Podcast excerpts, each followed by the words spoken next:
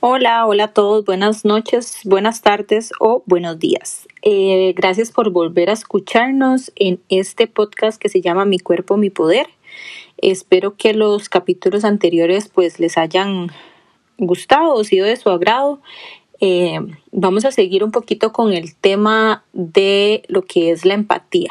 La empatía no solamente para nosotros mismos como personas, como individuos, sino también como eh, hacia los demás, ¿verdad? Es súper importante eh, relacionándolo con los temas anteriores, el cómo no nos gusta que tal vez opinen sobre nuestro cuerpo, nosotros tampoco hacerlo sobre los demás, el tener conciencia de que muchísimas veces, tal vez por nuestras inseguridades y por nuestra forma de ver las cosas, solemos no, no ser muy empáticos con los demás y cuando se nos reversa ese comentario hacia nosotros, entonces sí nos molestamos o nos duele que las personas tomen esa actitud o nos hagan ese tipo de comentarios. Entonces es súper importante comprender que em, para poder ser empáticos con los demás, tenemos que ser empáticos con nosotros mismos, querernos, aceptarnos como somos y em, poder dar ese mismo reconocimiento a los demás. Entonces, nada más un poquito eh, de información. La empatía es comprender los sentimientos y emociones de forma objetiva y racional sobre lo que siente la otra persona. Entonces, esto quiere decir que si a mí no me gusta que opinen sobre mi cuerpo, de que si me dicen, uy, es que em, estás muy delgada o estás muy gruesa o estás muy gorda, entonces yo qué tengo que hacer? Fijarme si en algún momento yo he hecho ese mismo tipo de comentario y decir, ok, si yo no quiero que me lo hagan, entonces no, no debo hacérselo a los demás. Esto es un dicho que al menos mi mamá siempre me lo, me lo decía, no, haga, no le haga a los demás lo que no quieren que te hagan. Entonces, esto es básicamente eh, en la empatía, ¿verdad? El poder fijarnos si yo poniéndome la posición de esta otra persona no me sentiría cómoda, no me sentiría a gusto sobre lo que me están comentando, ¿por qué yo voy a hacer ese comentario para la otra persona? ¿Por qué yo voy a hacer... Em,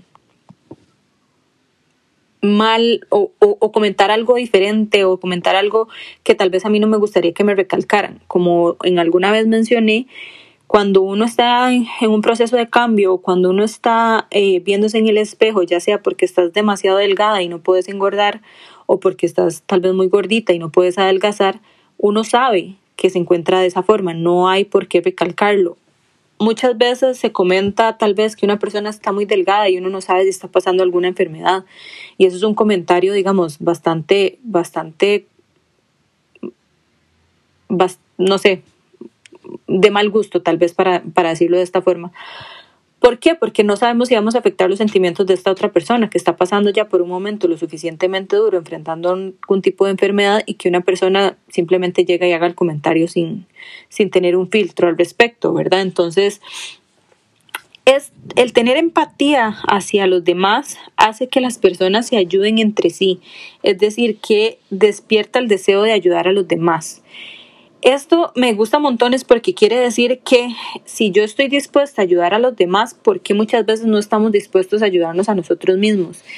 Con esto quiero decir que muchísimas veces ponemos a los demás por delante de nosotros, lo cual en muchas ocasiones no está mal, pero nos olvidamos de nosotros mismos, el amor propio, el cuidarnos, el darnos un espacio, en especial lo veo, digamos, en las, en las mujeres que son madres, no, no que los hombres no, no pasen por el mismo, el, mismo proceso, pero muchísimas veces las, las mujeres que son madres dejan eh, su cuidado personal de último por atender lo que es la casa y lo que son los niños.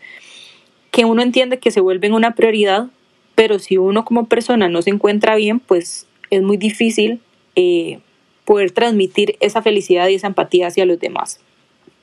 Entonces, como el tema del, del podcast es mi cuerpo, mi poder, lo que quiero hacer con este tema es que empecemos a ser empáticos con nosotros mismos, el cuidarnos, el sentirnos bien.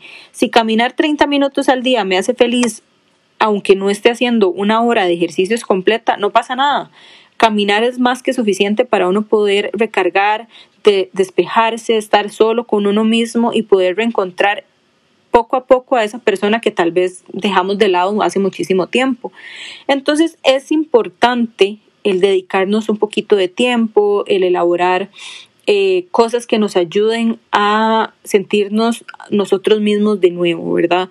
El poder crecer emocionalmente nosotros primero para poder ser empáticos con los demás.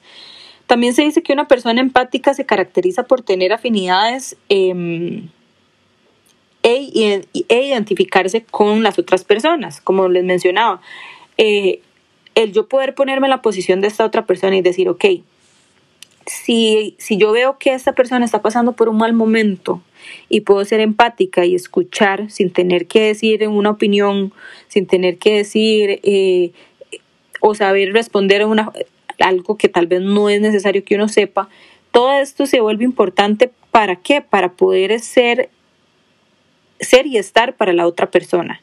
Pero, como mencionaba, no podemos em, ser empáticos con los demás o, o sí podemos, pero es muy difícil cuando no tenemos empatía para nosotros mismos, el cuidarnos. Creo que lo estoy repitiendo bastante, pero es, es porque es importante y muchísimas veces lo, lo damos por sentado. ¿Por qué? Porque es más importante si, si mm, alguien quiere hacer algo primero o está pasando mal, no importa si yo estoy pasándolo mal porque prefiero ir a ayudarle a esa otra persona. Entonces, una práctica que me ha servido montones en este tiempo, en este proceso de cambio que he estado teniendo, es em, dar gracias. Eh, uno lo da por sentado, pero la gratitud es sumamente importante para todo lo que es un proceso de cambio hacia el amor propio, hacia la empatía, hacia el crecimiento emocional de uno como persona. Entonces conseguí un libro eh, donde tanto en las mañanas como en las noches escribo cosas por las cuales estoy agradecida y cosas que, digamos, si es en la mañana, cosas en el día que estaría tranquila si las lograra hacer durante el día y en la noche cosas que aprendí o cosas que em, debería de mejorar durante el día. Entonces me parece que es una práctica sumamente eh, interesante el poder ver la gratitud de una forma de una forma más funcional en la vida de cada uno, lo cual hace que uno se vuelva muchísimo más empático con uno mismo. ¿Por qué? Porque empiezas a ver las cosas pequeñas, el como estar agradecido por tener una cama, em, por tener trabajo, por tener comida, etcétera, entre otras cosas, ¿verdad? Entonces es importante el permitirse tener relaciones saludables tanto con uno mismo como con los demás. El si has tenido algún tipo de em, discusión con alguna persona cercana a vos, a algún familiar, a tu pareja, em, tu mejor amigo, el que puedas tener una relación saludable con ellos es sumamente importante para uno como individuo. Eh, le ayuda a uno a decir, ok, mira, conversemos, qué fue lo que pasó, qué fue lo que dije o hice, o qué fue lo que vos hiciste o, o, dijiste para afectarme o para, para que yo me sintiera mal con esta situación.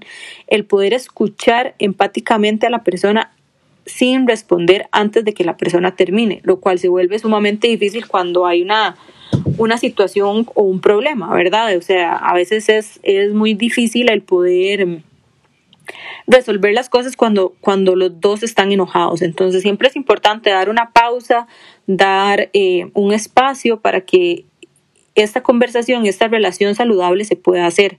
Todo esto que estoy mencionando con una persona también se puede hacer con uno mismo. Muchísimas veces nos reclamamos, nos maltratamos, eh, nos decimos que somos muy brutos porque algo no lo hicimos bien o porque no entendimos algo y nos, nos, nos decimos alguna mala palabra.